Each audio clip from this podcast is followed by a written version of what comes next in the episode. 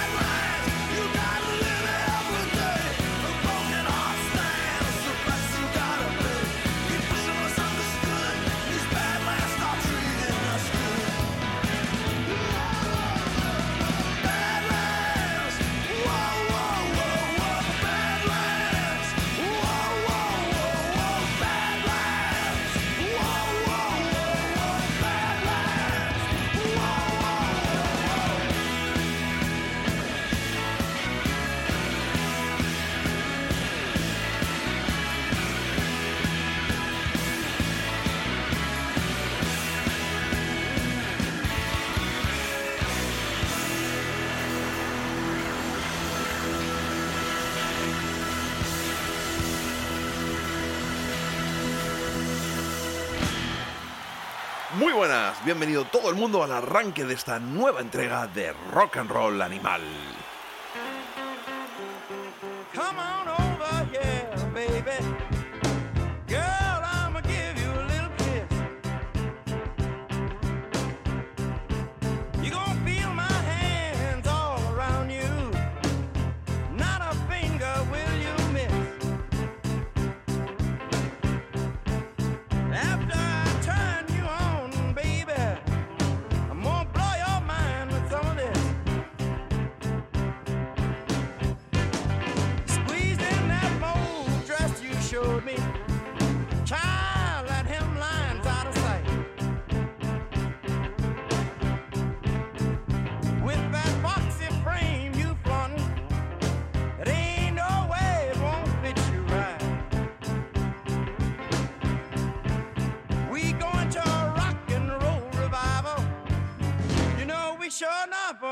On a boogie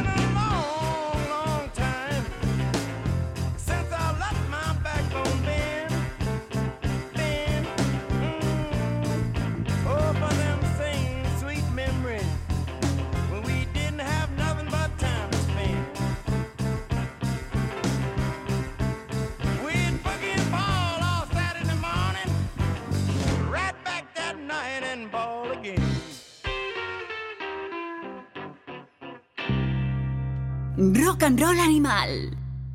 Menudo arranque hemos tenido con dos de los grandes de la historia del rock and roll. Por un lado, Chuck Berry y por otro, Bruce Springsteen. Ambos unidos porque Chuck Berry actuó en alguna ocasión con la banda de Bruce Springsteen como grupo de apoyo.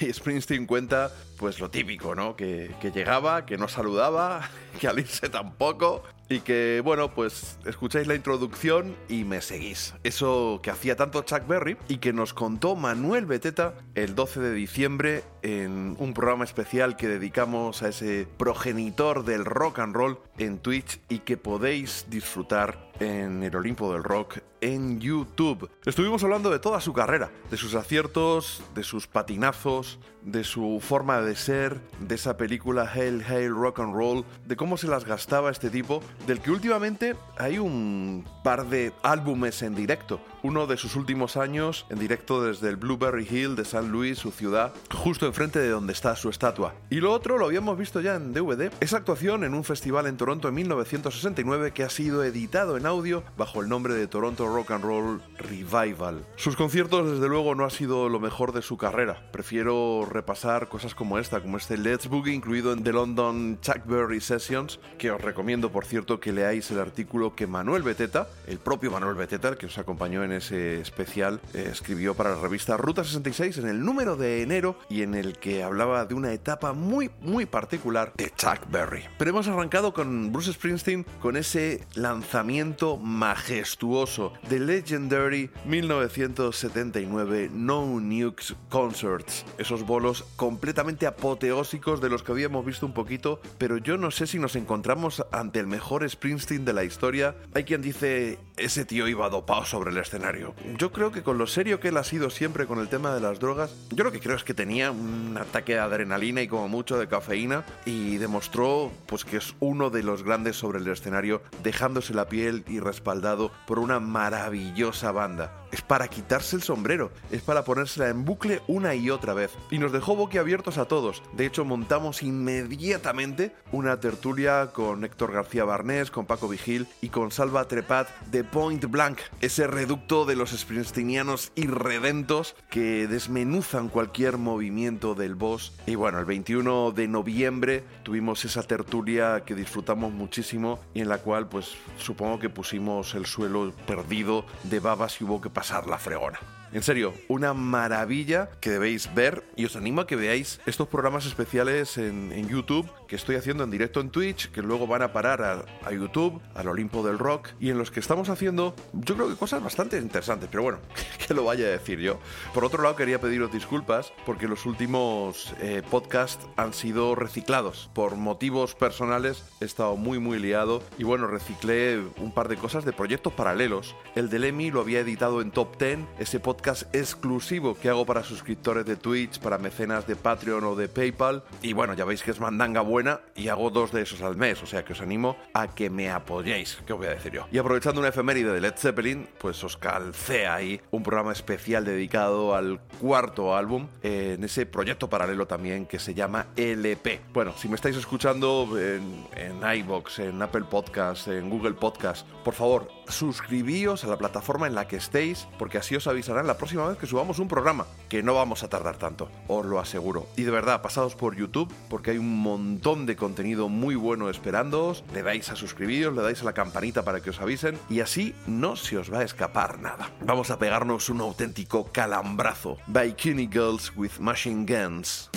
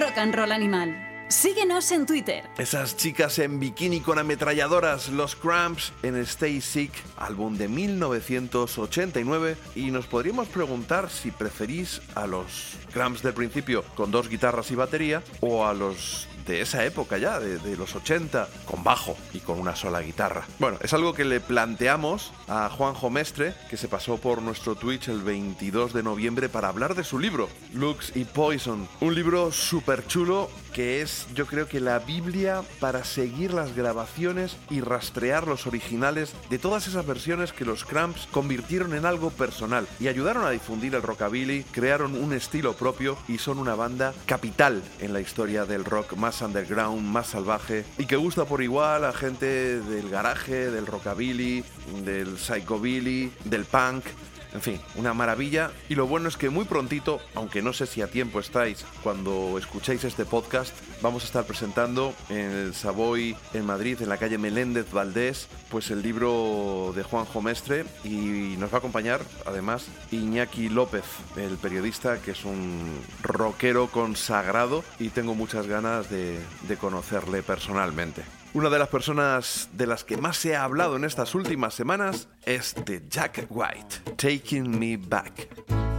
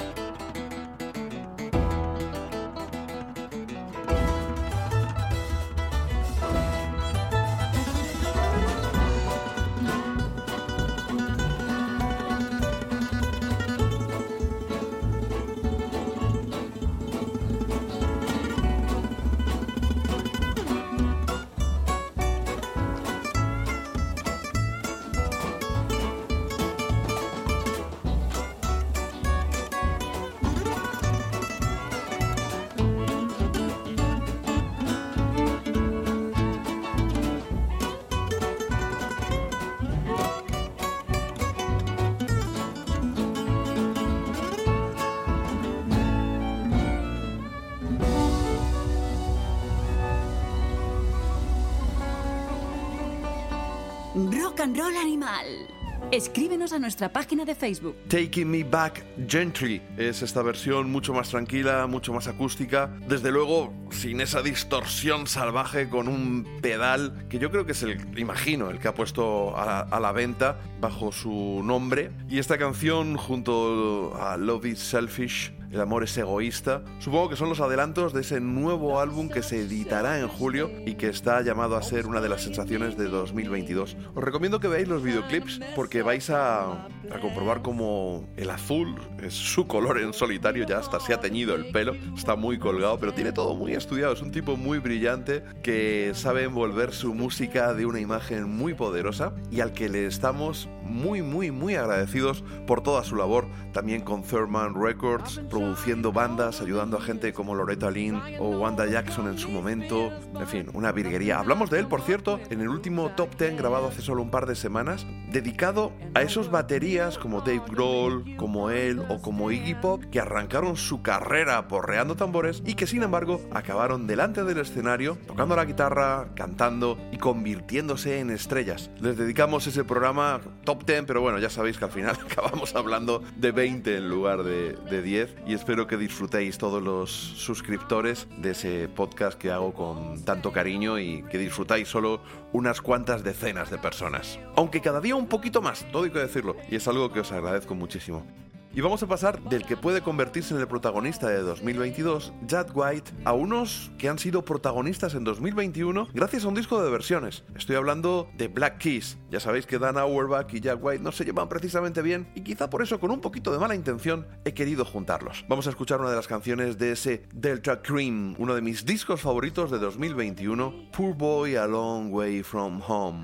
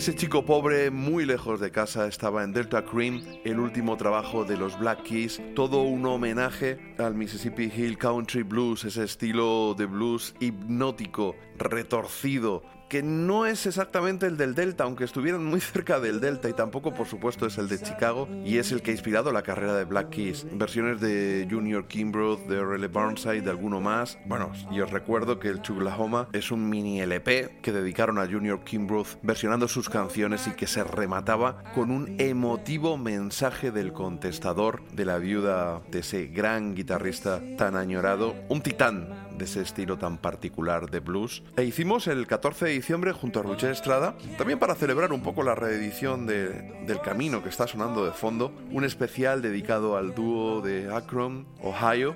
La tierra, ya sabéis, también de Lux Interior, es de esa ciudad. Y también LeBron James. Así que unos cuantos personajes ilustres han salido de ahí arriba, cerca de los grandes lagos. La verdad es que me estoy dando cuenta ahora de que si hubiera pinchado el She Said, She Said de los Beatles, podríamos haberlo enlazado con esta canción.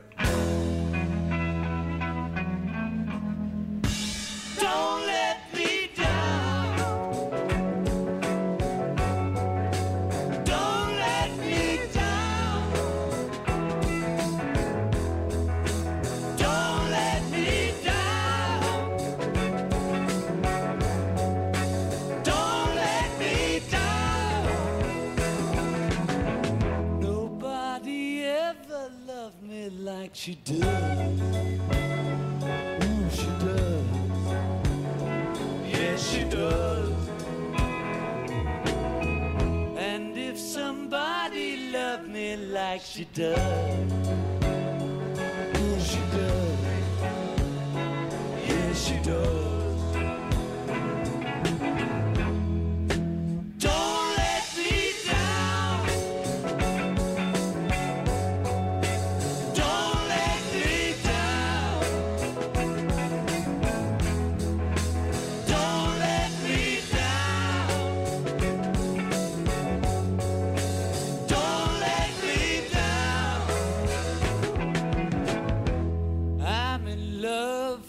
The first time.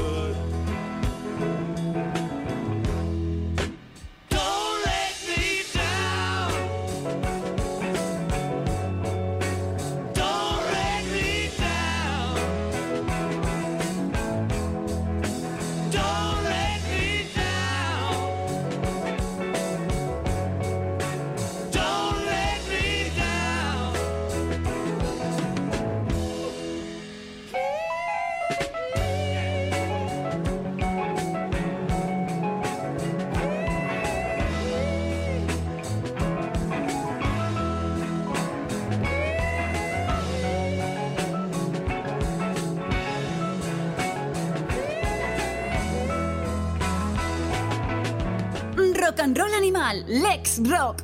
Qué bueno, lo mejor sin duda de el Get Back, de ese documental, iba a decir monstruoso por el tamaño, más de 7 horas, es la parte de la actuación en la azotea, aunque a veces se cuelan las voces La verdad es que el montaje es fabuloso. O sea, Peter Jackson con eso se salió solapando la actuación, con ese multiventana, con las reacciones de la gente en la calle, la policía entrando, esos bobbies entrando en las oficinas de Apple. Y no es que el documental no nos haya gustado, pero sí que, bueno, estuvimos discutiendo bastante en redes sociales y por supuesto también en Twitch en Rock and Roll Animal Live el 28 de noviembre con María Canet, nuestra María, con Fernando Blanco y con Josep Barbará, hablando de qué esperábamos, de qué nos pareció ese, ese documental, esa serie documental más bien habría que decir.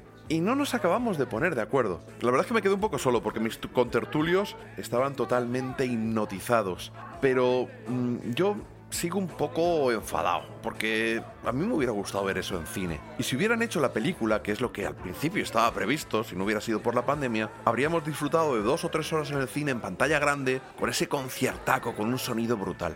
Lo que nos han dado está muy bien y nos lo podrían haber dado igualmente. Es como un gran hermano, un poco un reality de los Beatles, pues eh, en la gestación de lo que acabaría siendo el Let It Be, que se iba a llamar Get Back, que iba a ser una actuación, que luego, bueno, un, un programa televisivo, bueno, pero podríamos actuar en un sitio así de una manera un poco pirata, que al final lo hicieron en lo de la azotea, porque se pudieron tener un problema legal y todo. Pero la dosificación en episodios de más de dos horas a mí se me atascó un poquito. Yo creo que las cosas, aunque sean buenas, hay que saber envolverlas. Y si hubieran hecho esa película en el cine, hubiéramos ido y luego pues ya en Disney o, o como extras en el Blu-ray nos hubieran puesto todo lo demás, habríamos flipado. Es que hay momentos impresionantes, como surge de la nada ese Get Back con Paul McCartney rasgando el bajo como si fuera una guitarra y todo porque John Lennon estaba un poco despistado y llegaba tarde y era Get Back, vuelve, vuelve a donde perteneces, ¿no? Creo que a Yoko Ono la han blanqueado un poquito, también hay que decirlo. Pero bueno, lo mejor es que os paséis por YouTube, por el Olimpo del Rock y le echéis un vistazo al programa del 28 de noviembre, a esa tertulia que hicimos con muchísimo cariño. Y ahora, no, no os vais a librar de él, de mi querido Sanfrey y sus animales del rock. Queridos amigos, les presento al gran Jordi Sanfrey Bird y sus animales del rock.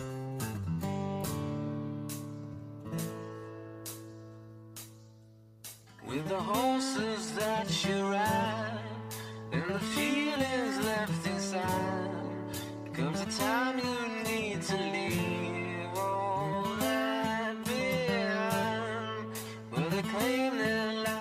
Animals. Este pajarraco que os habla lleva unos días obsesionado con el personaje que es protagonista hoy de Animales del Rock. Recientemente JF ha hecho un especial Hair Metal en su canal de Twitch y un servidor está devorando una autobiografía de Saul Hudson, sí, más conocido como Slash, un libro coescrito por el mismo Slash, el guitarrista de Guns N' Roses, y Anthony Boggia. Slash está de actualidad de nuevo porque en breve, junto con Miles Kennedy, publicará su cuarto álbum en solitario y además, como muchos de vosotros sabréis, Slash ha vuelto con los Guns N' Roses y en principio si la pandemia no lo impide, el próximo 7 de junio podremos disfrutarlo de nuevo junto con el resto de los Guns N' Roses en el estadio de ah, el Benito Villamarín. Sí, sí, el campo del Betis. Así es que contando los días para poder volver a ver a Slash en acción. Y nos vamos a centrar en su figura, en su carrera, para muchos conocida, pero con datos también desconocidos, que vamos a intentar revelar brevemente hoy aquí en Animales del Rock. Slash nació en Hampstead, Londres, un 23 de julio del 65. Sí, Slash nació inglés, aunque más tarde obtuvo la nacionalidad norteamericana. Y además, ataros los pantalones. Slash ya tiene 56 años. La audiencia se preguntará, ¿Slash es blanco o es negro? Pues yo no lo sé. Lo que sé es que quizás es mulato, porque su madre sí que era afroamericana y su padre era inglés. Así que de la unión, del amor, nació Slash, que vivió en Inglaterra hasta la corta edad de 5 años. Posteriormente el matrimonio, sus padres, sus papitos, se pelearon y Slash se marchó con su madre a Estados Unidos, donde ella probó fortuna y no le fue nada mal como modista de grandes estrellas. Además, su padre era también pues, diseñador de portadas de música, así es que ah, de ahí el interés también por las artes de nuestro querido guitarrista, uno de los principales guitarristas de la historia del rock y que en el año 2009 fue considerado entre los 10 mejores guitarristas. Slash de pequeño, además de ser un gamberro, se dedicó principalmente a ir en bicicleta, era un gran fan de la bicicleta, al igual que su amigo luego en Guns, Duff McKagan, que también fue un ah, casi triatleta. Pero también a corta edad eh, y empujado por el hair metal de los años 80, por influencias como las de Aerosmith o Motley Crue, empezó a practicar la guitarra todo el tiempo. Se obsesionó con practicar y practicar y practicar. Su primera banda la fundó junto con el amiguete Steven Alder, el ex batería de Guns N' Roses. Se llamaban Rod Crew. Y en el año 85, Tracy Guns, guitarrista original de la banda, salió de la misma y en ese momento Slash se integra en el grupo, en el que ya antes se había unido su amigo Steven Alder. Paseándose por Sunset Boulevard, por Hollywood, cuatro amiguetes pendencieros, Axel Rose, Duff McKagan, Easy Strallen y Steven Alder, junto con, claro, Slash, montaron eh, Guns N' Roses, la banda que en el año 87 publica el mítico Appetite for Destruction, del cual se vendieron 33 millones de copias, nada más y nada menos. El disco de debut más vendido de la historia. Como saben muchos de los oyentes de Rock and Roll Animal, en el 88 graban su segundo álbum de estudio, titulado Guns N' Roses Lies, que incluye las cuatro canciones de un directo básicamente hecho en el estudio del año 86, del EP Live Like a Suicide, y luego le añaden pues canciones como um, Patience, la famosa Patience o I Used to Love Her. En el año 91 se embarcan en una gira mundial a lo largo de 28 meses y aprovechan para publicar el famosísimo y también archimillonario Use Your Illusion, el volumen 1 y el volumen 2, girando en 27 países y haciendo nada más y nada menos que 192 conciertos. En el año 93, Slash graba junto con el resto de la banda, que ya se estaba descomponiendo, Spaghetti Incident. Easy Stradlin ya se había marchado y se había unido Gilby Clark. Y finalmente, Slash abandona los Guns en el año 96 por incompatibilidad absoluta con su coleguita Axel Rose. Slash ha sido siempre un culo inquieto y ya en el año 95 lanza el disco It's 5 O'Clock Somewhere con una nueva banda con Slash Snake Pit, en la que están Gilby Clark, Matt Sorum, el bajista de Alice in Chains Mike Inez y el cantante Eric Dover. No es hasta el año 2000 cuando Slash Snake Pit publica un segundo álbum titulado Ain't Life Grand, con una formación totalmente distinta a la primera y de escaso éxito. Más tarde, uh, Slash se pirra por el blues y se dedica pues a girar y a tocar clásicos como Stone Free, Born Under a Bad Sign, Hoochie Coochie Man, Suspicious e incluso algunos temas de Bob Dylan, buscando cuál sería su próximo capítulo en la historia del rock, en la historia de la guitarra. Y ese nuevo episodio fue pues nada más y nada menos que Velvet Revolver, esa banda que entre el año 2004 y 2008 publicó dos álbumes, la verdad es que mucho mejor el primer álbum, eh, un uh, disco en el que bueno, formaban parte del mismo Slash, Duff McKagan, Matt Sorum eh, y también Dave Kushner, guitarrista uh, que bueno, había tocado con Duff McKagan en la banda Loaded.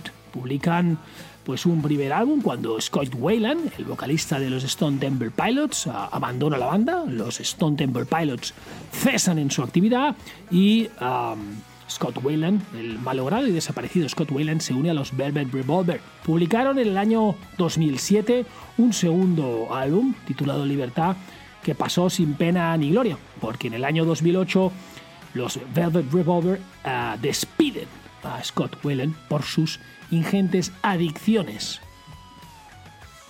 En el año 2010 Slash empieza un camino en solitario. Publica un álbum titulado nada más y nada menos que Slash. Original, ¿verdad? Es uno de los álbumes favoritos del pajarraco que os habla, en el que colabora gente como Ozzy Osbourne, Miles Kennedy, Chris Cornell, Izzy Stradlin, Duff McKagan, Steven Alder, Andrew Stockdale de los Wolf Mother, Dave Grohl, Kid Rock, Iggy Pop, Alice Cooper y el añorado Lemmy Kilmister de Motorhead. Tras el éxito de ese primer álbum, Slash publica eh, Apocalyptic Love, que incluye pues ya a Miles Kennedy llevando la voz de, todo el combo. Eh, Frank Sidoris es reemplazado por Bobby Schneck y Todd Kems y Brent Fitz acaban de confirmar y de conformar la nueva banda de Slash. Uno de los temas más conocidos de ese disco es el sencillo Anastasia, que incluso en directo se alarga con un solo espectacular de Slash. Y en esa gira de presentación de ese segundo álbum, eh, Slash vuelve a mirar al pasado y por vez primera empieza a tocar temas de los Guns como Patience, como Civil War o como incluso Rocket Queen. Claro, no faltarán tampoco pues Sweet Child of Mine o Paradise City. En el 2016 Slash graba un tercer disco, un disco Uh, bueno, mm, ya con Miles Kennedy directamente en la formación, titulado World on Fire, y sigue también interpretando canciones de los Guns, esta vez Double Talk and Jive o You Could Be Mine de los Illusions. Hasta la fecha en la que, bueno, eh, como también sabéis, en el año 2016 Slash vuelve con los Guns N' Roses, se reconcilia con sus amiguetes, básicamente con Axel Rose, Duff McKagan se une a la nueva formación de los Guns y giran por todo el mundo, pasando también por España. Los pudimos ver en Barcelona y en Madrid y vuelven, como decía al inicio, el 7 de junio de 2022. Hemos aprovechado para repasar un poco la historia de uno de los principales guitarristas de la historia del rock and roll, un tipo que ha participado, que ha tocado, que ha colaborado con ingente cantidad de estrellas. Michael Jackson, Brian May, Rod Stewart, los Bee Gees, Dylan, Iggy Pop, Lenny Kravitz, Queen, Paul Rogers, los Aerosmith. La lista es interminable. Y ahora vuelve en 2022 con un álbum titulado 4, del que vamos a escuchar el siguiente corte. Con Miles Kennedy es Slash y el tema Feel My World. Que suene Slash Animals.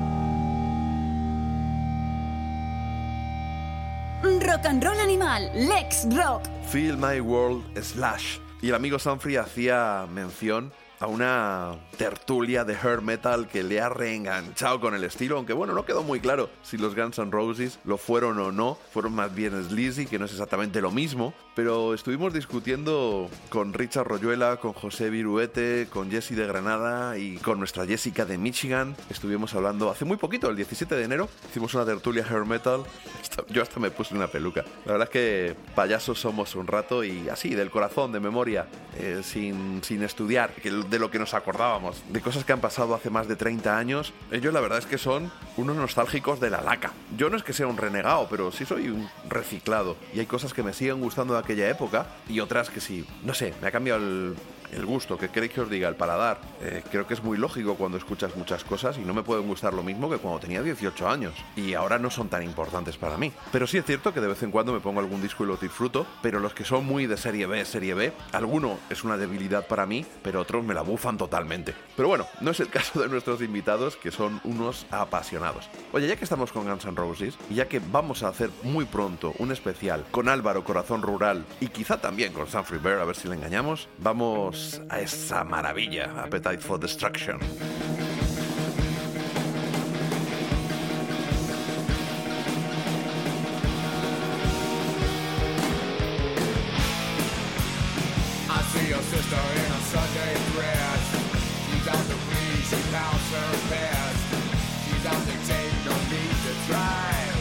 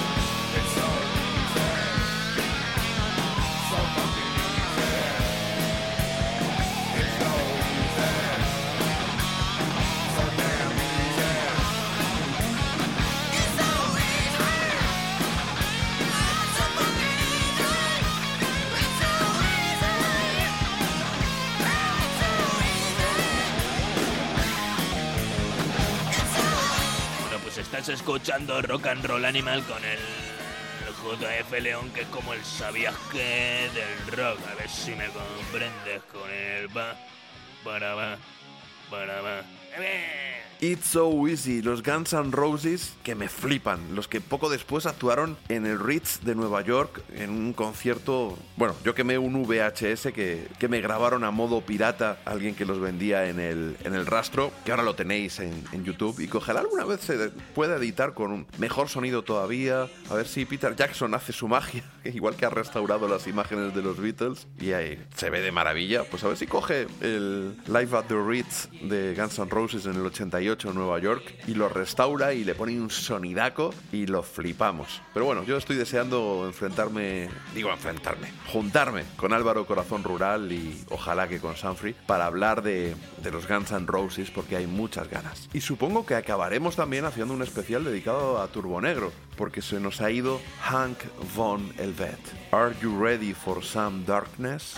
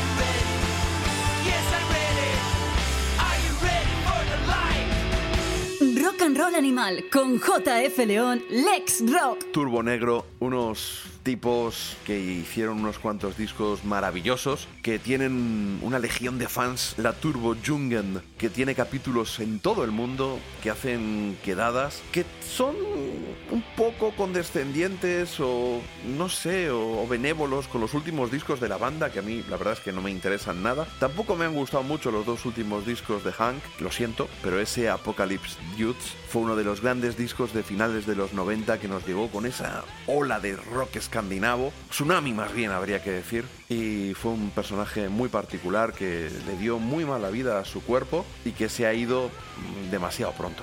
Una, una pena, además también las circunstancias. Pero ya que estamos en Escandinavia, nos vamos a Suecia, porque una de las bandas de cabecera, de esas que cuando yo las pronuncio en Twitch dicen chupito. Y la verdad es que la comunidad que hay montada en el chat de Twitch y que tenemos también en Discord es unas risas, nos lo pasamos muy bien. Discord es una especie de red social en la cual nos juntamos, compartimos discos, o sea, no, es que los pirateemos, ¿no? Nos los recomendamos, hablamos de documentales musicales, de películas, también metemos algunos chistes. Y como somos poquitos, unos 50 más o menos, la verdad es que estamos casi en familia. Hay que entrar con invitación, así que no tengáis ningún problema, por favor, en escribirme a rockanimalradio.gmail.com y yo os enviaré la invitación para que podáis sumaros pues a ese pelotón que al final son los más habituales del chat en Twitch y la verdad es que se ha montado una comunidad maravillosa con gente que en estos momentos tan crudos para muchos de nosotros me están dando auténticamente la vida.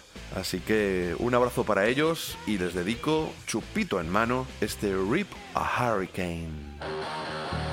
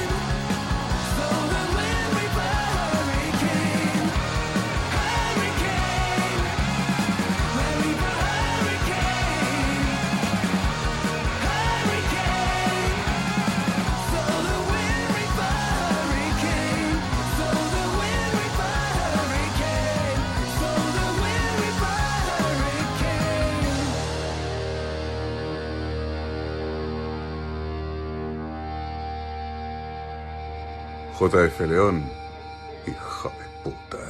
Rip a Hurricane es una canción de los Helicopters que se publicó a finales de diciembre, que va a ser el adelanto de un álbum que no me lo sé de memoria la fecha de llegada y no voy a sacar ningún papel. Creo que es en mayo cuando va a salir el disco de los Helicopters. Y que, bueno, pues estuve hablando con Mario Silvestre en Twitch, lo podéis rescatar en YouTube esa charla del 20 de diciembre. Estuvimos elucubrando, hicimos un, especial, no fue tan largo como el de 5 horas que hicimos en Rock and Roll Animal. Un par de horitas, un par de horitas, hablando, pues sí, de lugares comunes, pero también de otros puntos de vista diferentes. Hemos quedado en hacer otro especial dedicado a Nick Royal y a todos sus proyectos paralelos y, por supuesto, analizaremos el disco cuando salga. Por lo pronto tenemos ya otro adelanto, que suena más a Helicopters porque el otro yo creo que casi podría haber sido de los Imperial State Electric o de la última etapa de los Helicopters, que lógicamente tienen bastante en común. Aunque Nick en una entrevista que le hice justo antes del primer concierto de los Imperial State Electric en Madrid, en el Gruta 77, estuvimos hablando y bueno, me dijo que le gustaba más esa banda. Bueno, había desmontado los Helicopters, ¿no? ¿Qué, qué va a decir? Y que era una banda más versátil, que era más capaz de tocar de todo, que cantaban más miembros, eso era cierto. Pero ahora los nuevos Helicopters están muy engrasados, volverán de gira y este The Eyes of Oblivion suena más, creo yo, a Helicopters que Rip a Hurricane. A ver cuál es vuestra opinión.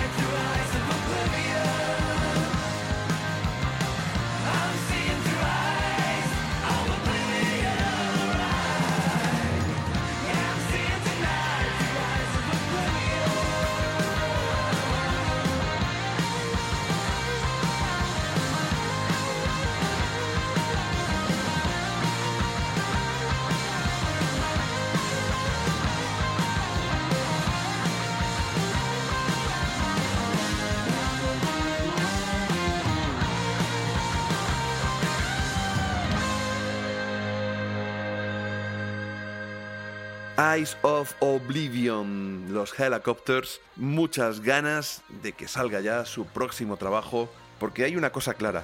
Las canciones van a ser muy buenas, porque Nike es un compositor tremendo, de los mejores desde luego que hemos tenido en los últimos 30 años. No nos movemos de Suecia, nos vamos con el nuevo trabajo de Diamond Dogs.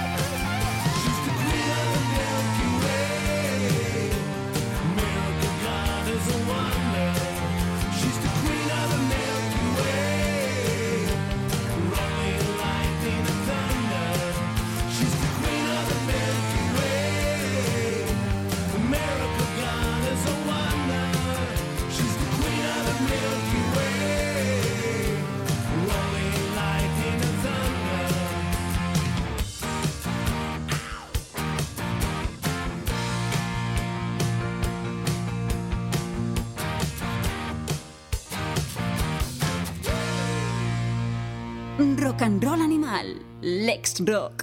Queen of the Milky Way, una de las canciones de este nuevo trabajo de los Diamond Dogs, la banda de Sulok, al que por cierto entrevistamos el 15 de diciembre en Twitch y que podéis por supuesto disfrutar de esa entrevista en YouTube, en el Olimpo del Rock. Ya sé que esto al final parece un public reportaje de, YouTube, ¿no? De todo lo que hago en Twitch, pero pensad que llevamos pues unos meses sin hacer un programa regular y hay que repasar muchas cosas que han ocurrido en este tiempo y lo cierto es que el directo nos permite estar día a día con tres emisiones domingos, lunes y martes a las 10 de la noche, más al día que lo que permite un podcast.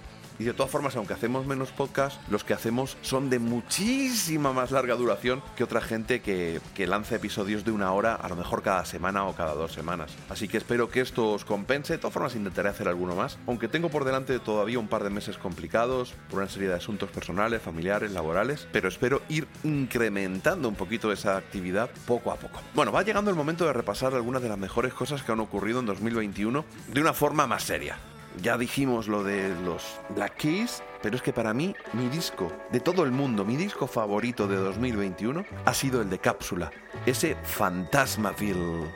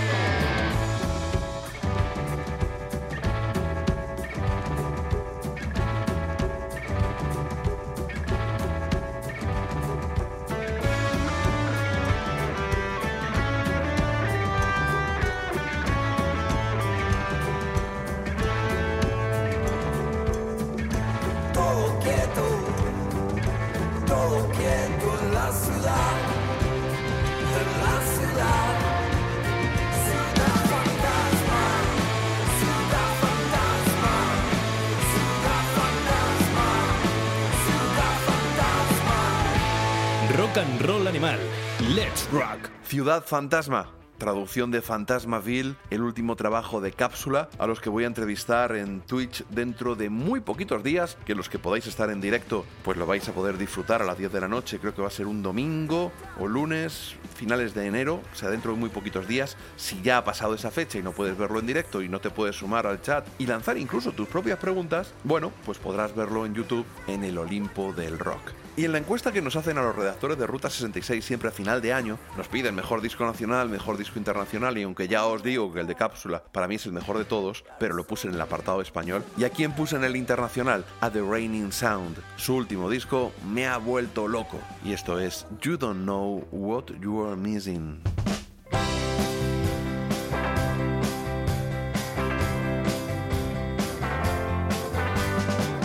Nobody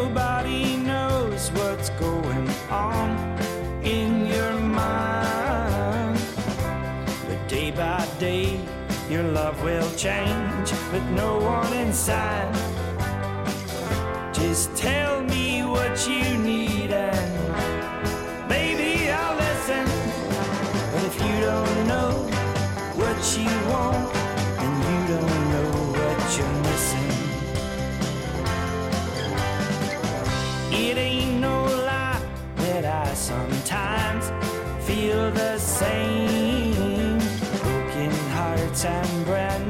starts, and we almost let go of the shame.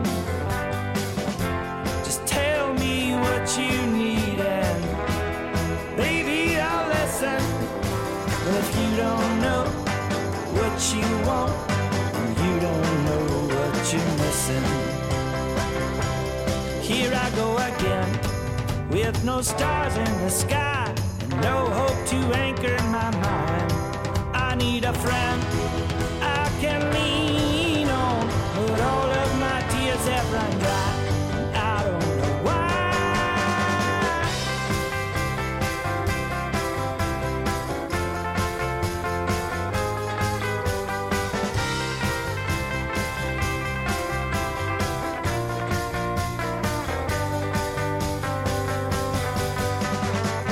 This ain't no time to lie to yourself or turn away. Cause I'm right here by your side, whatever you say. Just tell me what you need, and baby, I'll listen. If you don't know what you want, then you don't know what you're missing. If you don't know what you want,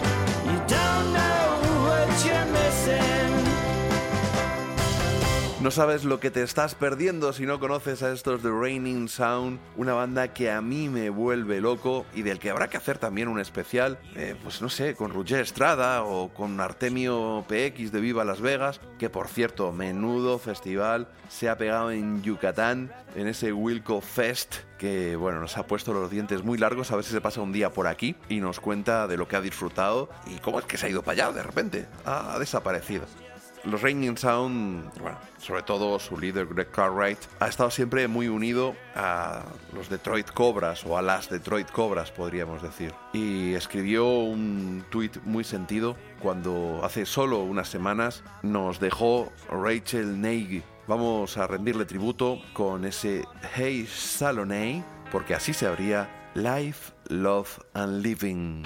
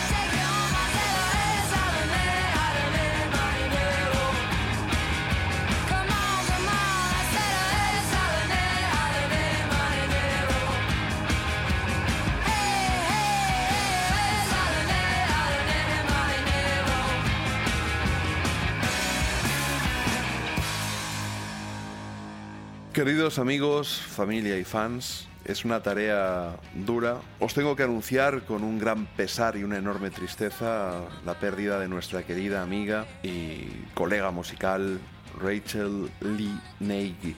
No tengo palabras para articular nuestro pesar y el recuerdo que tenemos de una vida que se ha roto demasiado pronto. Todavía era vital y nos inspiraba a todos los que la conocimos y la amamos. Con Detroit Cobras, Rachel Nagy portó la antorcha del rock, del soul y del rhythm and blues a los fans de todo el mundo. No era simplemente una intérprete. Ella se envolvía del espíritu de la música y la llevaba hasta otro nivel con su profundidad, con su voz afectada, poderosa y profunda. Sé que no estoy solo cuando digo que me inspiró su vitalidad, su fiereza, su intensidad y su vulnerabilidad.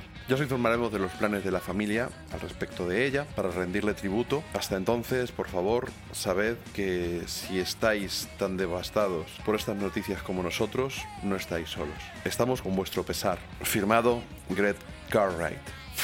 Pues sí, una, era una mujer muy joven que había llevado muy mala vida, que mucha gente dice, no es el momento de hablar de que era una adicta. Bueno, pues tenía problemas y grabó discos maravillosos, casi todos cargados de versiones, pero como bien decía Greg, les daba un toque especial. Otra cosa eran los directos, que nunca estuvieron a la altura de lo que nos dieron en disco. Y haber conocido a esta banda en el cambio de siglo que aunque ya conociéramos el soul, hacían algunas versiones oscuras, no tan conocidas, o adaptaban al soul canciones que en principio eran de otro estilo, tampoco muy alejado, no de heavy metal, pero de otros estilos. Y fue, fue bonito verles, verles crecer, conocerles disco a disco, seguir su carrera, y la verdad es que te quedas muy triste cuando alguien tan joven se va. Y si os digo la verdad, ni he indagado de que ha muerto. No, no me interesa. Y a ella le vamos a dedicar este último top 10 del mes de enero a los originales que conocimos gracias a Rachel Nagy y sus Detroit Cobras. Y otra que se nos ha ido también muy recientemente y a la que versionaron Detroit Cobras es a Ronnie Spector. Hicieron una versión de las Ronettes, no de los temas más obvios, no eran lo que hacían precisamente Detroit Cobras. Y tampoco vamos a poner el Be My Baby, que lo hemos escuchado mil veces estos días y no me cansaré nunca de escucharlo. Vamos a escuchar el Don't Worry Baby, es de Brian Wilson, la canción que escribió por el impacto que le produjo precisamente Be My Baby. Recordemos que él ha contado que iba por la carretera conduciendo cuando de repente escuchó la canción de Phil Spector de las Ronettes y tuvo que detener el coche por el impacto que le produjo. Él era un fan de, de, ese loco productor y es inevitable acordarnos de él cuando hablamos evidentemente de Ronnie Spector, no solo por haber sido el productor de las canciones de las Ronettes, sino por la tortura, tanto física como psicológica, que le produjo a la pobre Ronnie. Es muy, muy, muy, muy duro haber sufrido algo así. Y quizá por eso, como dije en la cultureta cuando le rendí tributo, le tenemos un afecto especial aún mayor a Ronnie Spector y guardamos esa complicidad con ella porque fue víctima de algo horroroso por parte de un gran hijo de la gran puta, por muy talentoso que fuera, pero nadie se merecía ser tratada así y nadie tiene derecho a tratar así a otras personas. Ahí está ese Don't Worry Baby, seguro que Brian Wilson cuando logró que la grabara en ese She Talks to Rainbows, creo que se llamaba, el EP que le produjo Joey Ramone, seguro que se sintió muy muy feliz. Y vamos a enlazar esta canción con otra que no tiene nada que ver estilísticamente, pero que sí tiene que ver por alguien que ha fallecido hace solo un par de días y que no necesita presentación.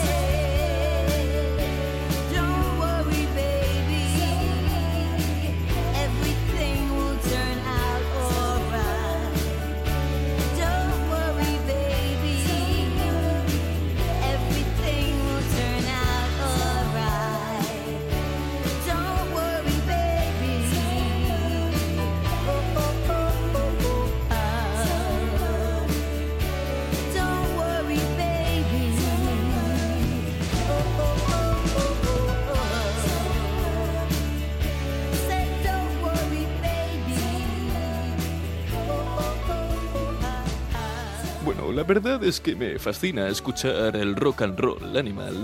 Tiene un ritmo templado y con una música que me calma con mi cafelito de las mañanas. Es una maravilla, sí. Me fascina el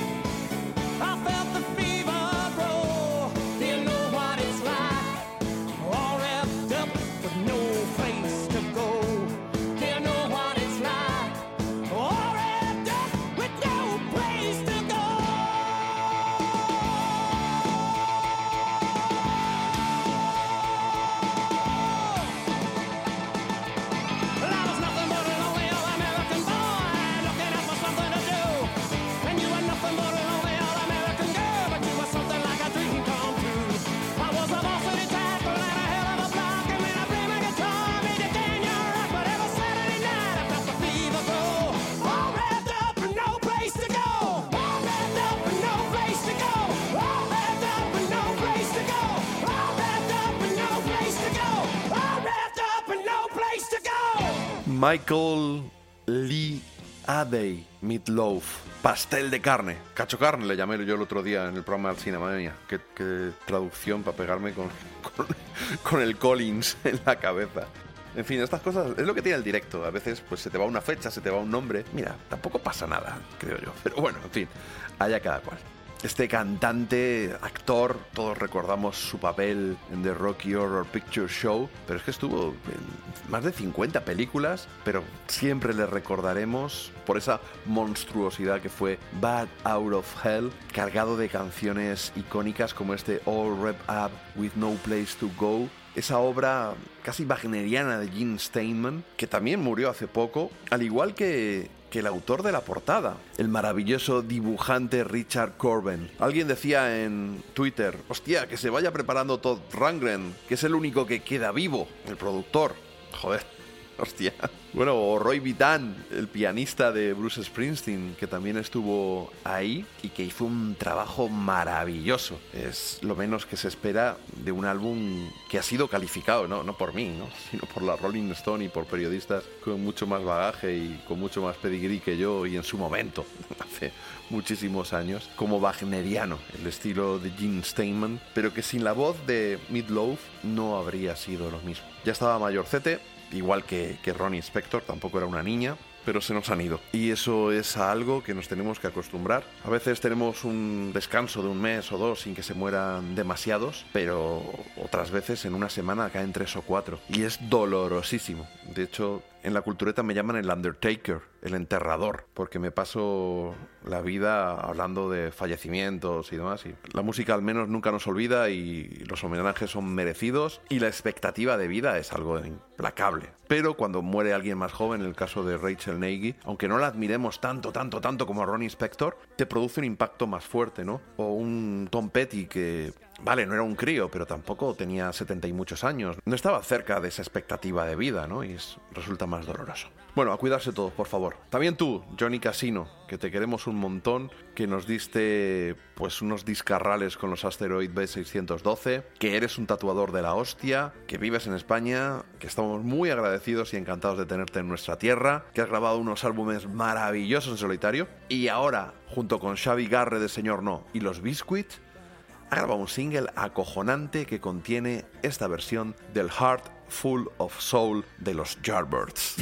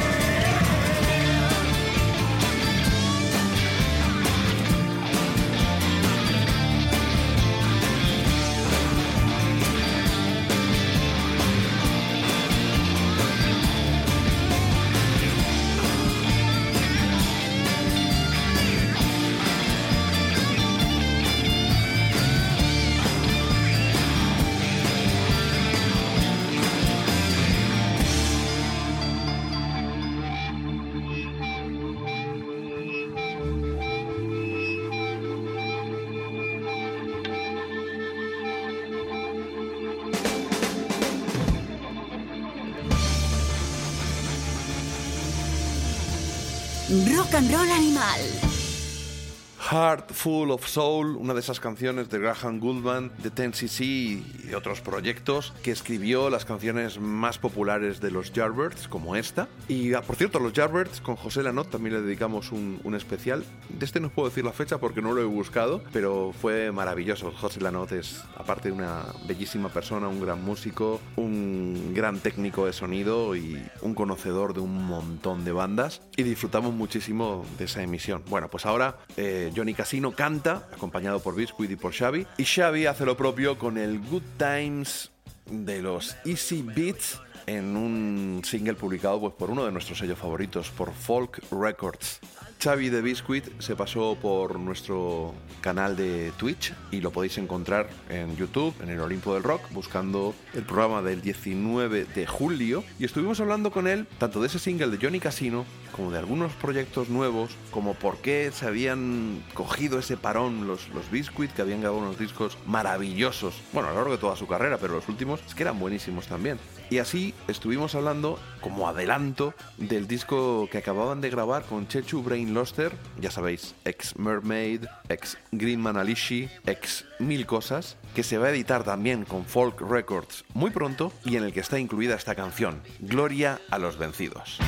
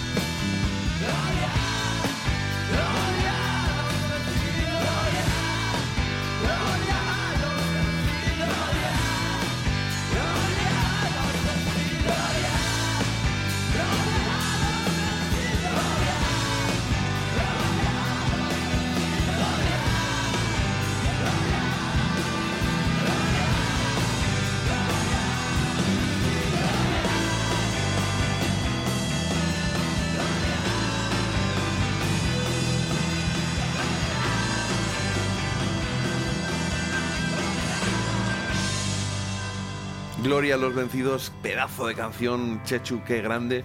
Fijaos que yo consumo menos rock en castellano, pero me encanta cómo estrofa las letras el amigo Chechu Brainloster, la melodía que les da. Y estuvimos hablando pues de este adelanto y de algunas de sus canciones favoritas y también de, de su carrera el pasado 16 de enero. Así que tenéis un motivo más para acudir al canal de YouTube, al Olimpo del Rock, para rescatar esta entrevista. Y es que está feo que yo lo diga y que insista, pero es que estamos haciendo unos programas muy chulos que visualmente son un poco como un programa de la NTV de los 90, un poco de hacendado, todo hay que decirlo, pero con invitados, intentando que visualmente esté bien.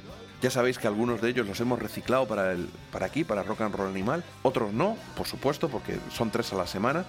Y hoy no estamos rescatando ninguno de esos programas. Los tenéis en YouTube, podéis acudir ahí. Y no sé, supongo que iré trayendo alguno aquí, otros no. Haré otros programas como este, más variaditos, pero también haciendo un poquito de public reportaje de todo lo que hay ahí, porque creo que es bastante interesante. No, no por mí especialmente, sino por los invitados. Fijaos, el 29 de noviembre, Joaquín Salaverría. Ese tío que es para comérselo a besos, a abrazos, un músico al que hemos conocido como bajista en mil proyectos, que también ha montado iniciativas, como ese concierto de homenaje al concierto por Bangladesh que hizo Josh Harrison, ya sabéis, ese verano, hace ya pues 50 años, un poquito más de 50 años, o un homenaje también a Bustock. Y bueno, pues se ha decidido el tío y ha dicho, voy a hacer un disco en solitario. Y con Íñigo Bregel de Los Estanques, mano a mano, se han grabado un pedazo de álbum bajo el nombre de Sotomonte alucinante. Es un viaje a finales de los 60 que te puede recordar a Zeppelin, a Jethro Tull, a esa época de ese rock progresivo, también hard rock, con unas baterías, con unas líneas de bajo, con unas melodías.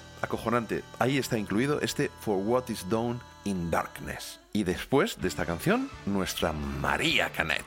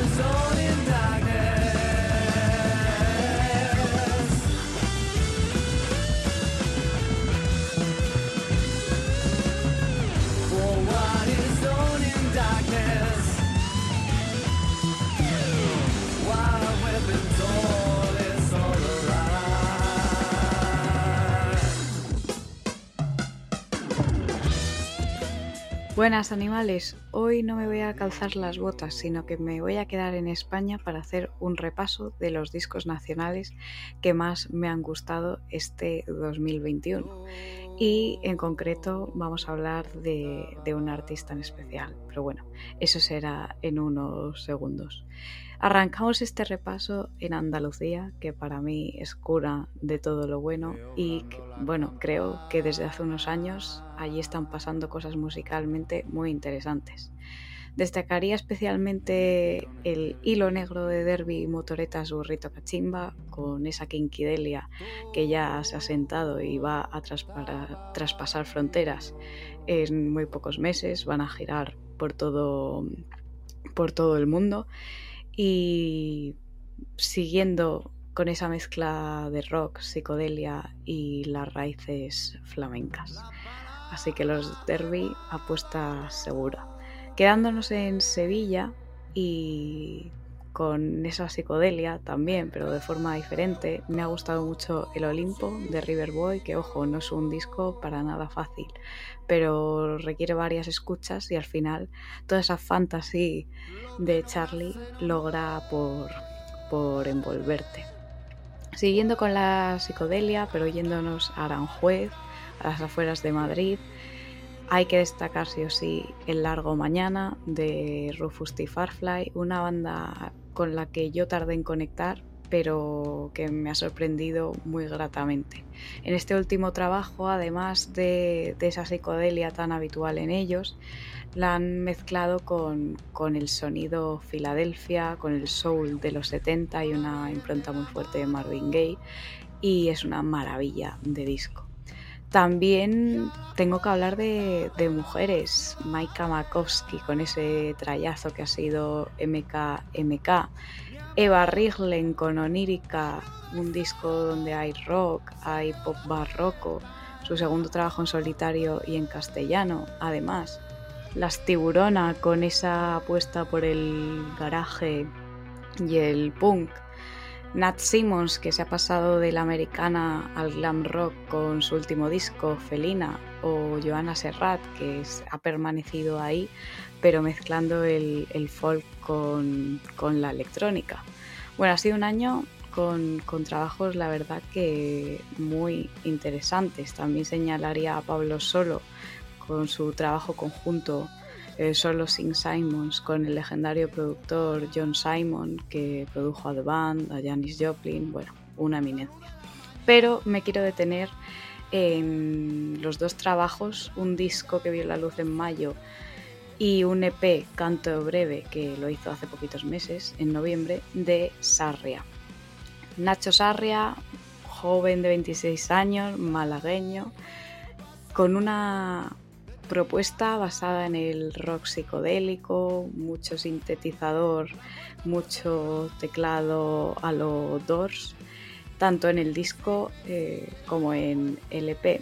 Yo le descubrí a principios de año con la canción Gitana, que para mí ha sido una de las grandes canciones nacionales de este 2021.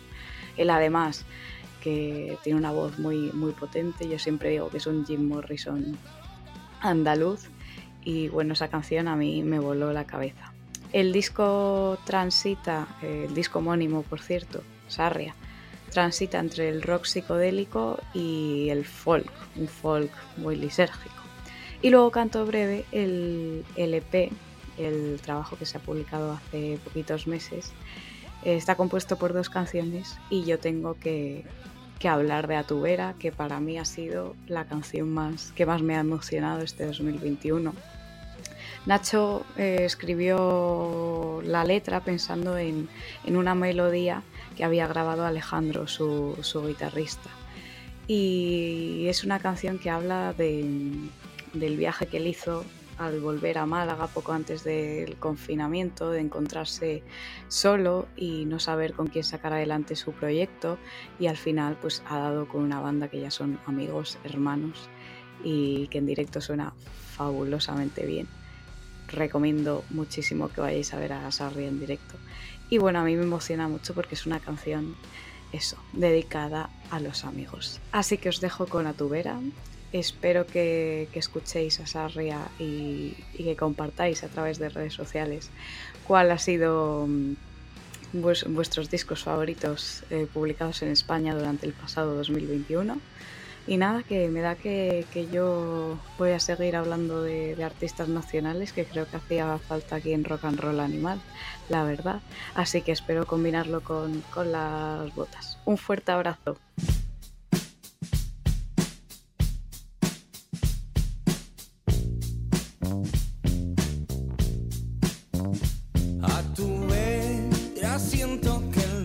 perdón.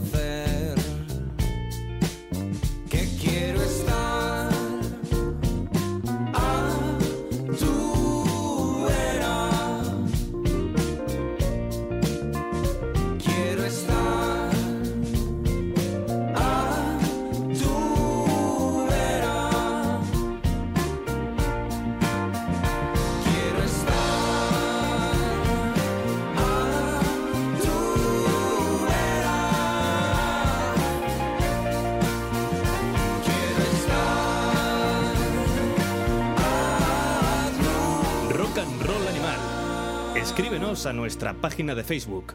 Maravillosa María hablándonos pues de una debilidad suya que nos ha contagiado, Sarria. Este muchacho malagueño que nos visitó el 11 de enero al canal de Twitch porque María nos insistió, es buenísimo. Y al final acabé escuchando el disco, lo habría votado en el Ruta 66, pero lo llegué a él tarde. Chaval salao con talento, que tocó en los labios como segunda guitarra. La verdad es que va, va muy, muy sobrado eh, la planta que tiene, el bozarrón.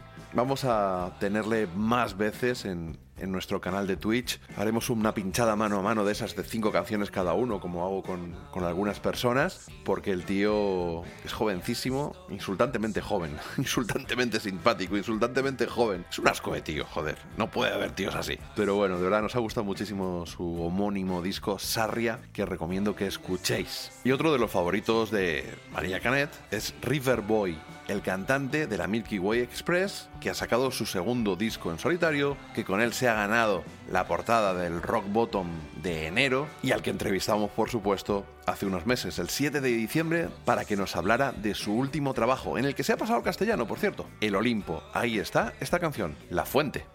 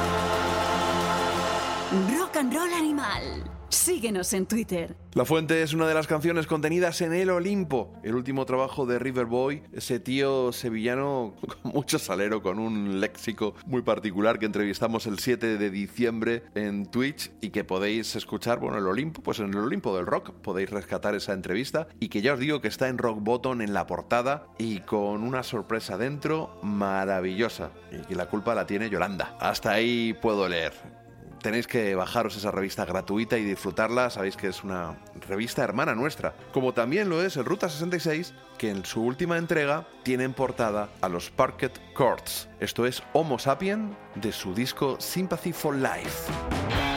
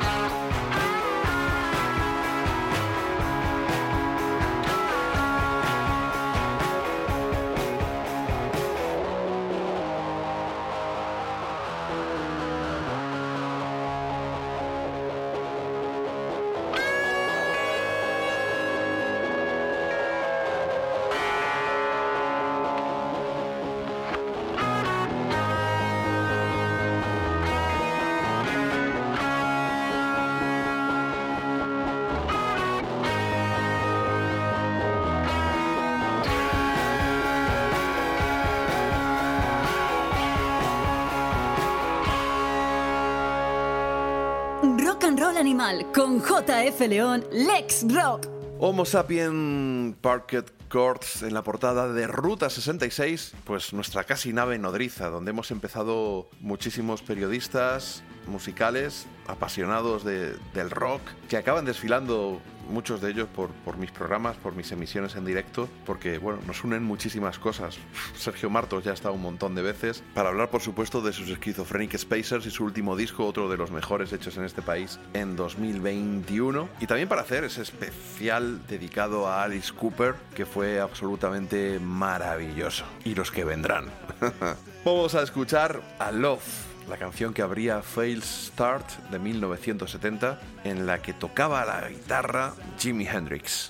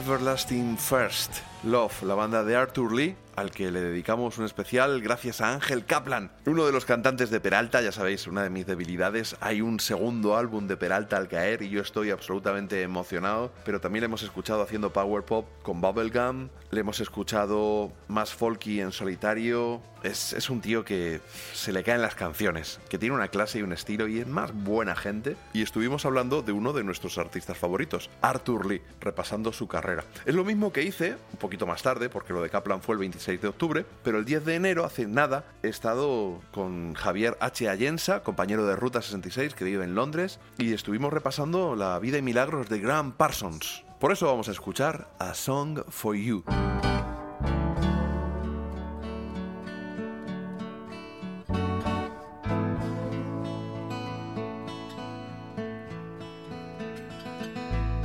Oh,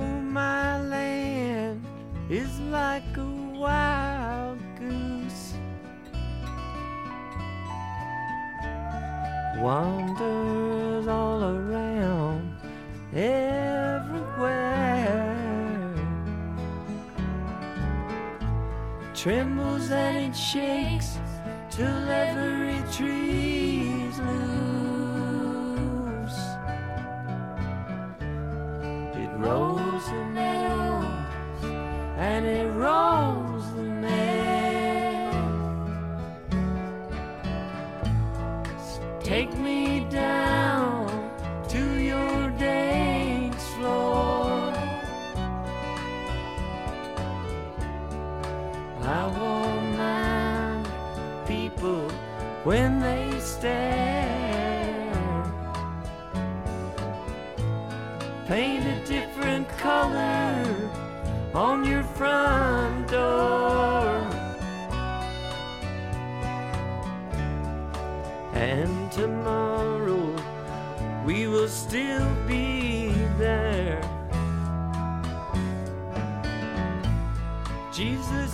ship to sing a song to.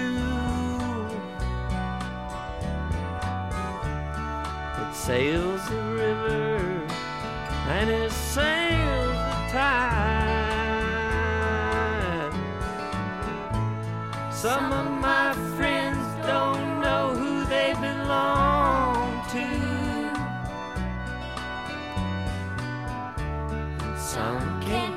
single thing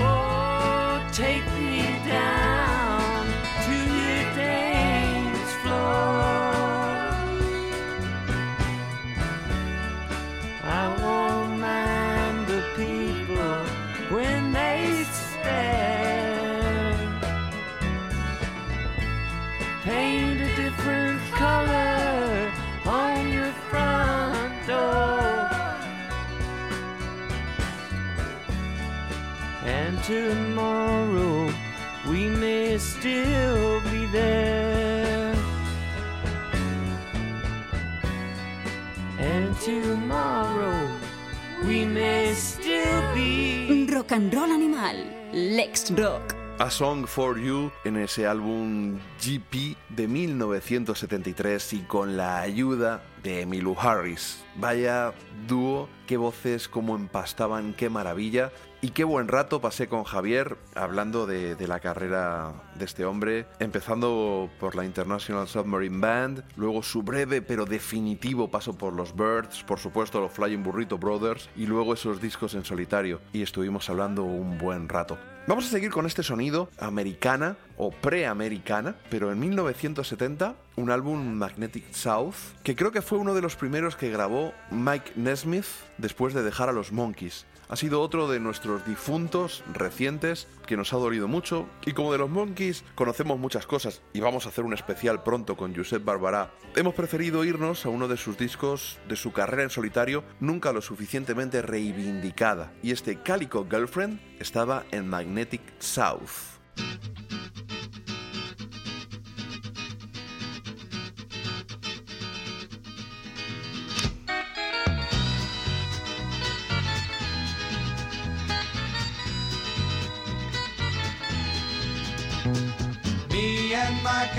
Calico girlfriend starting a set of new rules, watching the stars as they drop in, making the nighttime a fool, wandering over a roadway, changing the signs of the times, looking for love and a new day. Seeing with more than our eyes.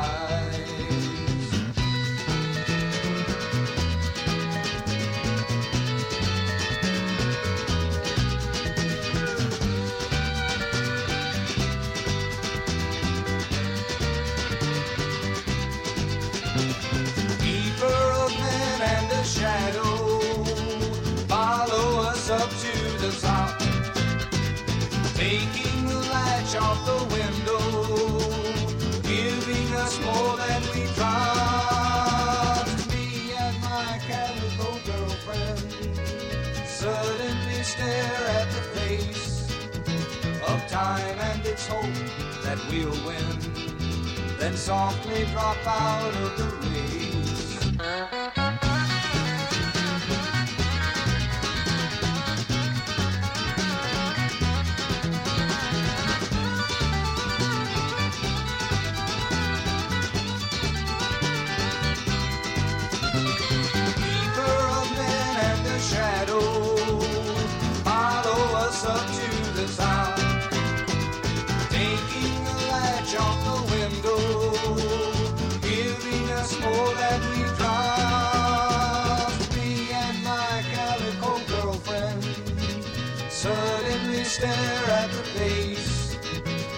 Time and its hope that we'll win then softly drop out of the race.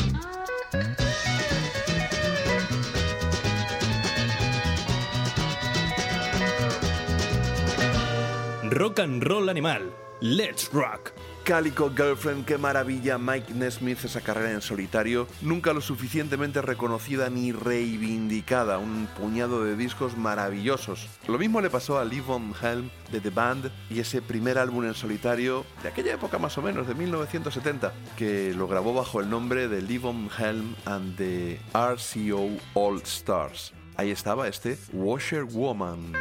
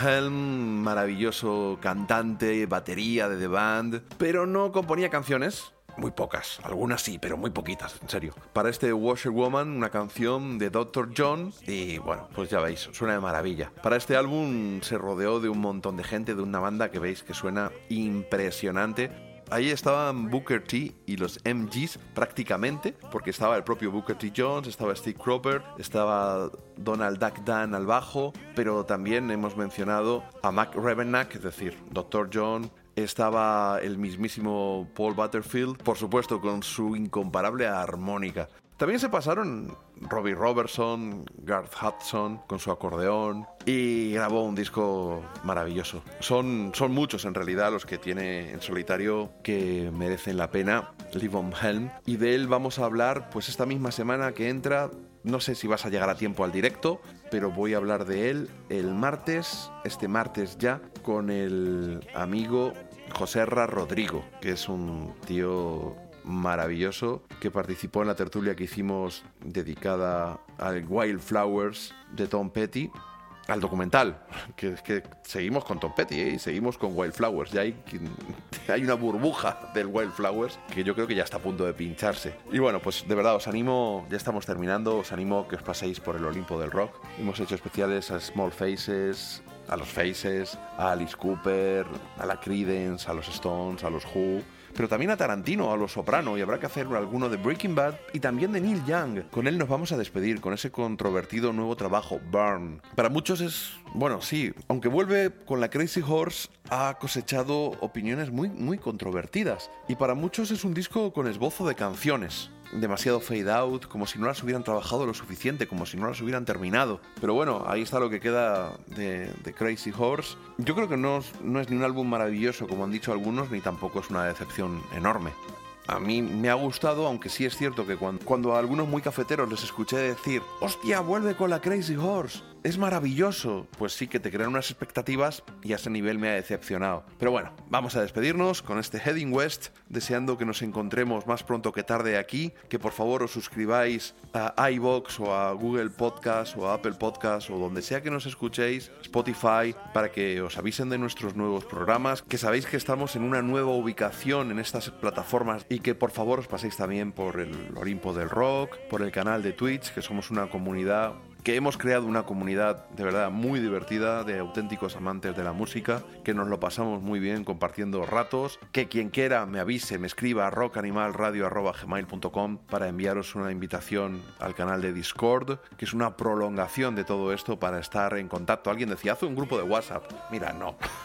un grupo de WhatsApp no. Es mucho mejor Discord porque tiene las ventajas del grupo de WhatsApp, pero además eh, es una especie de red social, pero lo puedes organizar por canales dentro de- del grupo, por temáticas, y si a alguien solo le interesan los documentales musicales, no tiene por qué mirar las chorradas, por ejemplo, ¿no? Que en un grupo de WhatsApp se mezcla todo. O alguien solo se puede ir a las recomendaciones musicales, o alguien solo a las películas, no sé, en fin. Bueno, os animo a todos y a todas a que os paséis por allí, que sigáis disfrutando y que os cuidéis, que esto todavía no ha terminado. Venga, Neil Young, Crazy Horse, Heading West. Nos vamos hacia el oeste.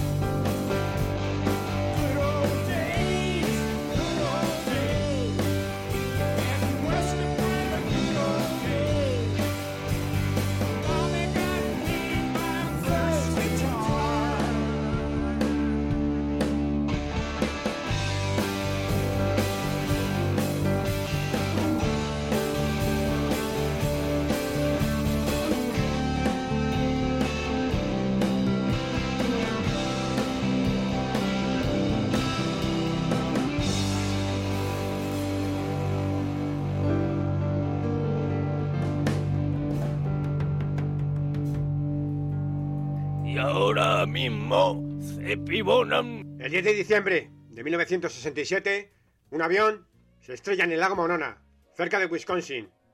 Golpea salvajemente las heladas aguas y sus restos se dispersan. Lamentablemente, todos sus tripulantes mueren. El piloto, de Barquis y por supuesto, sin desmerecer en absoluto al resto, el gran Otis Redding, el rey del soul. Y os puedo decir claramente que ese día de invierno la música del alma murió. Ya sin Sam Cooke y con Ray Charles, en cierto modo, adaptada a la industria sin su salvajismo inicial, Otis era el único solista con auténtico carisma, el único al que adoraban negros y blancos. Redding era el soul. Solo tres cantantes pudieron despedirle en público en sus funerales. Sus grandes amigos, Joe Tex, Johnny Taylor y nuestro protagonista, al que muchos señalaban como su sucesor, Joe Simon. Su interpretación en el velatorio del himno gospel Jesus Kiss Me Near the Cross puso a todos los asistentes a llorar. Nacido en 1943 en Sivesport, Luisiana, creció, seguramente, que como la mayoría de los grandes artistas, en el gospel. A finales de 1950 se muda con su familia a Richmond, Virginia. Allí entra a formar parte del grupo espiritual Golden West Gospel Singers, donde comienza a ser influenciado por Sam Cooke. Los propietarios del sello Hash Records, Gary y Carla Thompson, le animan para que inicie su carrera en solitario. En 1964 logra su primer triunfo en el sello BJ con Mi Adorable One y el año siguiente llega al puesto 13 en las listas R&B con el sobrecogedor clásico del Southern Soul Let's Do It Over. Poco tiempo después, el sello cierra y nuestro protagonista se embarca en una gira por todos los rincones del país. En uno de ellos, Nashville, capta la atención del productor y DJ John Richburg, que lo ficha para su compañía Sound State en 1966. Dos años más tarde, logra su primer número uno en las listas R&B con la maravillosa adaptación del clásico de Harlan Howard, The Choking Kane. Tanto en el single como en el álbum homónimo se declara la personalidad de Simon como intérprete, una hermosa voz de barítono en un imposible cruce entre Jerry Butler y Merle Haggard. Clásicos del country, doo-wah y soul, mucho soul, completan el disco. Por cierto, si escucháis su cover del Sitting in the Dock of the Bay, comprenderéis por qué muchos veían en él el sucesor de Redding. Entre 1969 y 1970 lanza su fantástico segundo trabajo, el imprescindible Better Than Ever, con prodigiosas lecturas en clave country soul de In San Francisco is a Lonely Town o Rainbow Road. Pese a la indudable calidad de estos dos trabajos, pero alejado de Motown Stacks, su estela se fue poco a poco apagando desde el punto de vista comercial. Ya en 1970 ficha por el sello Spring y logra dos hitazos de la talla de Drawing in the Sea of Love y Power of Love, Country Soul de pata negra. Ya en los años 80 se hace pastor evangélico lanzando discos de gospel desde entonces. Pero como comprenderéis, me quedo con su ardiente etapa de calidad, sensibilidad y buen gusto por las composiciones y dejo su encuentro con el divino para otros. Y como no podía ser de otra forma, sentado en el muelle de la bahía, Keep the Faith, Keep the Soul, a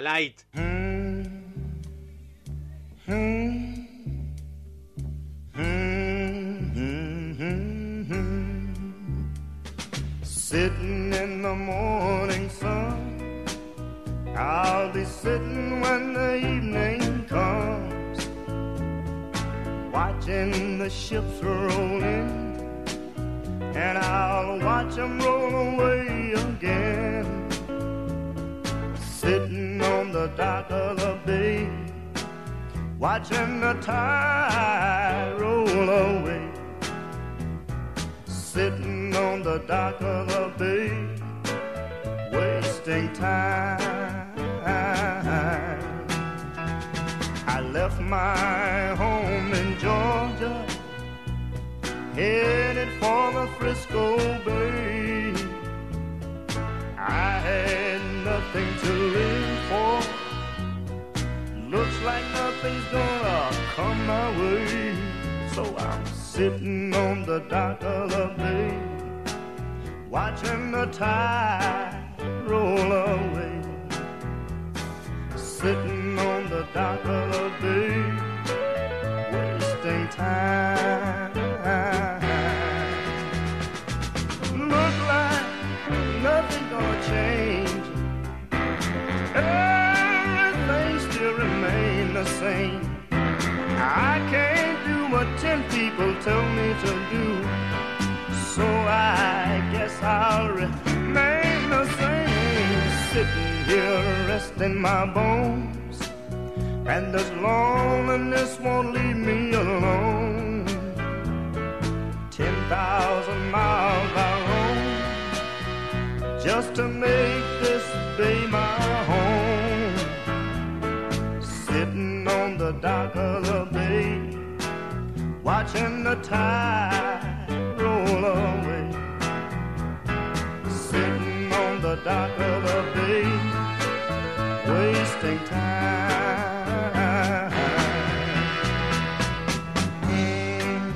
Mhm. It's a shame, it's a crying shame. I have to sit here on the dock of the bay, hoping and praying that my troubles